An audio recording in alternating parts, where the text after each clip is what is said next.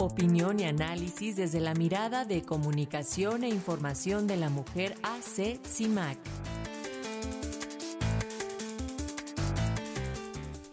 Así es, ahora vamos con el comentario de Lucía Lagunes Huerta, ella es directora de Comunicación e Información de la Mujer Asociación Civil CIMAC y el día de hoy su comentario se titula El Plan B y su impacto en la ciudadanía de las mujeres. Adelante, Lucía, te escuchamos. Muchas gracias, Alexa. Como siempre, un gusto estar contigo y con la audiencia. Pues sí, finalmente ya el Plan B quedó consagrado, no solo por eh, el poder legislativo, sino también ya está publicado en el Diario Oficial de la Federación y con ello pues queda aplazado que el poder presidencial y la disciplina este pues no, no solamente no estaba muerto, sino que revivió con muchísima fuerza. El golpe a nuestra democracia mexicana está dado, lo cual nos demuestra que nada es intocado nada tampoco es blanco y negro como cada día se nos hace creer o se nos intenta hacer creer a la ciudadanía, de tal manera que evitemos entrar a la profundidad de los temas. Pero como nada es blanco y negro, a la par del golpe también se dan avances. Mientras el plan B deja en entredicho la paridad y el avance de la ciudadanía de las mujeres, ahorita vamos a profundizar en el tema, el Tribunal Electoral mandata a la Cámara de Diputados a que el relevo para la presidencia del INE sea una mujer con el propósito de respetar el principio de la alternancia. Y como bien dice la filósofa española Amelia Valcárcel, solo en la democracia las mujeres podemos vivir con nuestros derechos. Por ello hay que entender que la democracia, si se debilita, debilita a vivir nuestros derechos humanos y viceversa.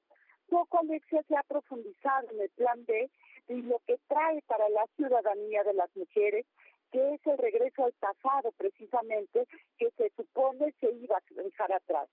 Si bien el plan B se habla del respeto a la paridad entre mujeres y hombres, déjame decirles que lo cierto es que la forma en que está enunciado y las reglas en que se coloca deja a discrecionalidad a los partidos políticos el cumplimiento de esta, así como los mecanismos para hacerla efectiva.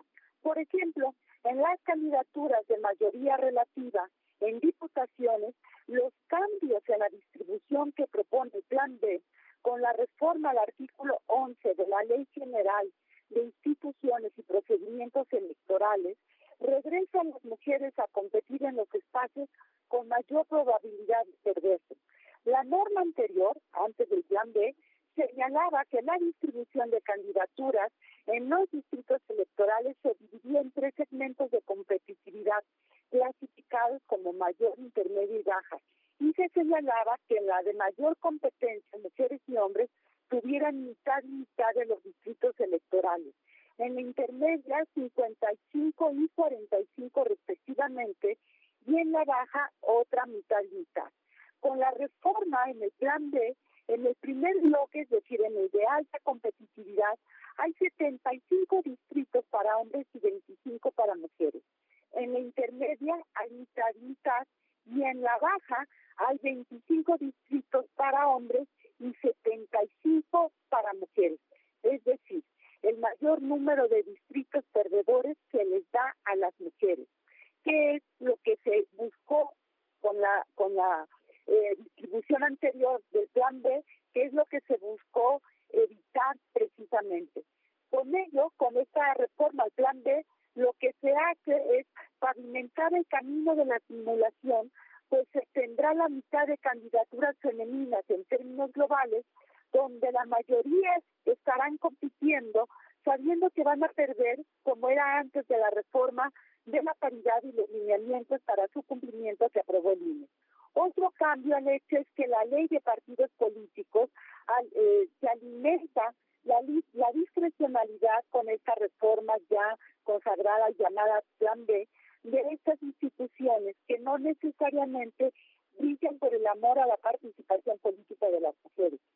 Porque, te explico, estipula que los propios partidos sean los que establezcan cómo se implementarán las llamadas acciones afirmativas cuando vemos que el Club de Toby es el que tiene el control partidario y podemos pronosticar lo que le va a pasar a las mujeres. En cuanto al financiamiento para el avance político de las mujeres, pues ha sido todo un tema también que han demostrado los partidos poca disposición en garantizar precisamente las condiciones equitativas para las mujeres. Es decir, que las próximas candidatas retornarán a las reglas que legalizan la discriminación y la desigualdad entre mujeres y hombres en un ámbito político electoral y con ello nuestra democracia tendrá retrocesos que habíamos superado con muchísimas dificultades y que hoy son sacrificados en aras del control gubernamental. Desde que las mexicanas demandamos el derecho al voto en 1916 hasta el día de hoy, se ha buscado que las mujeres que hacen política dejen de ser vistas como entes invasores y se naturalice el derecho de todas para participar en el mundo público como debería de ser.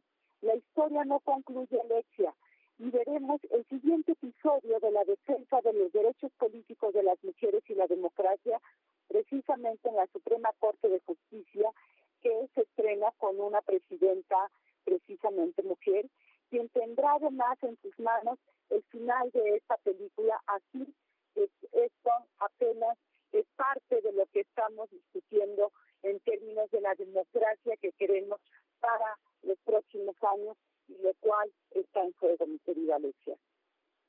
Muchísimas gracias por tu comentario, Lucía Lagunes. Seguimos en comunicación y te enviamos un abrazo.